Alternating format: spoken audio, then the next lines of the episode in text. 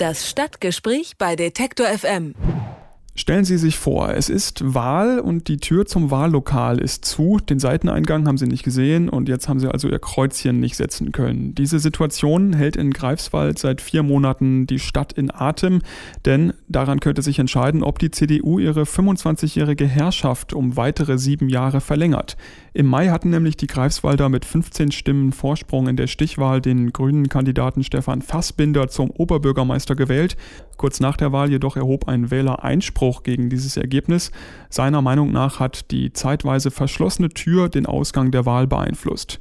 Über den aktuellen Stand in Greifswald spreche ich mit dem gewählten Oberbürgermeister Stefan Fassbinder. Einen schönen guten Tag. Guten Tag. Ja, warum war diese Tür jetzt eigentlich zu?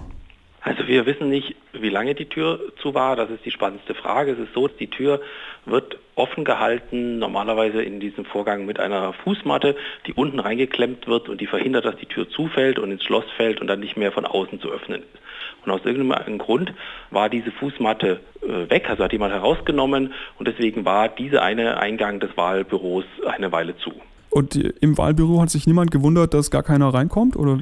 Äh, es sind ja weiterhin Leute reingekommen, denn es gibt ja noch zwei weitere Eingänge, die auch fleißig frequentiert wurden. Und wie wird das Ganze jetzt ermittelt? Also gibt es jetzt einen Türmattenuntersuchungsausschuss oder wie? So ähnlich. Es ist ein Wahlprüfungsausschuss eingesetzt worden. Das sieht das Gesetz so vor. Das ist also die normale Regelung. Dieser Wahlprüfungsausschuss hat äh, den Wahlvorstand gehört, hat die Einspruchsnehmer gehört und hat versucht, sich ein Bild zu machen, hat auch noch zwei Zeugen gehört, um festzustellen, war die Tür eine Zeit lang zu und vor allem, wie lange war sie zu und auch um zu prüfen, konnte man den anderen Eingang finden und wie war die ganze Situation. Das war der Vorgang des Wahlprüfungsausschusses. Und sind die schon zu einem Ergebnis gekommen in diesem Ausschuss? Ja, der Wahlprüfungsausschuss hat am 31. August seine Beratungen abgeschlossen, beziehungsweise hat ein Votum abgegeben und dieses Votum lautet, es lag tatsächlich ein Wahlfehler vor, denn die Tür war höchstwahrscheinlich eine Weile zu. Der Wahlprüfungsausschuss hat aber auch festgestellt, mehrheitlich, dass dieses Zusein nicht erheblich war, also keine massiven Auswirkungen auf das Wahlergebnis gehabt hat. Das heißt, Sie könnten doch eigentlich jetzt Ihr Amt aufnehmen, oder nicht? Ja, das ist so, dass der Wahlprüfungsausschuss nur eine Empfehlung abgibt.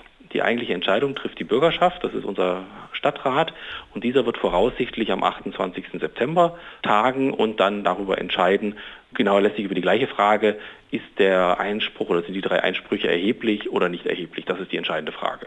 Und lässt sich da an der Größe der Fraktionen schon ablesen, wie das ausgehen wird? Also da wage ich im Moment keine Vorhersage, da ich bei einigen Fraktionen nicht weiß, wie sie abstimmen werden, also die das auch noch nicht öffentlich bekundet haben. Also das kann man noch nicht sicher vorhersagen, wie das ausgehen wird. So, das heißt, die sind eigentlich gewählt, aber noch nicht im Amt. Gibt es jetzt gerade gar keinen Bürgermeister in Greifswald? Nein, so weit ist es nicht. Der alte Bürgermeister, der eigentlich am 27. Juli in Rente gehen wollte, muss jetzt noch weiter dienen. Das sieht das Gesetz auch so vor und der verrichtet in der Zeit noch die Geschäfte. Aha, das heißt, es gibt ganz normal eine Regierung sozusagen in der Stadt. Also es gibt eine Regierung, das ist völlig richtig, aber es ist natürlich tatsächlich so, dass vieles jetzt etwas ruht und auf Halde liegt und auch in einem gewissen Schwebezustand sich befindet. Das ist auch das Hauptproblem an der Sache. Denn natürlich ist es so, dass der Oberbürgermeister auch eine wichtige Funktion hat und auch Richtungsentscheidungen vorgibt und da wartet die Stadtverwaltung neben vielen anderen natürlich auch darauf, in welche Richtung soll es gehen. Und es ist so, dass eine ganze Menge Entscheidungen auf dem Tisch liegen und im Moment nicht getroffen werden. Das Alltagsgeschäft geht weiter, aber alles, was größer ist, ruht derzeit. Haben Sie schon mal von irgendwelchen ähnlichen Fällen in Deutschland gehört?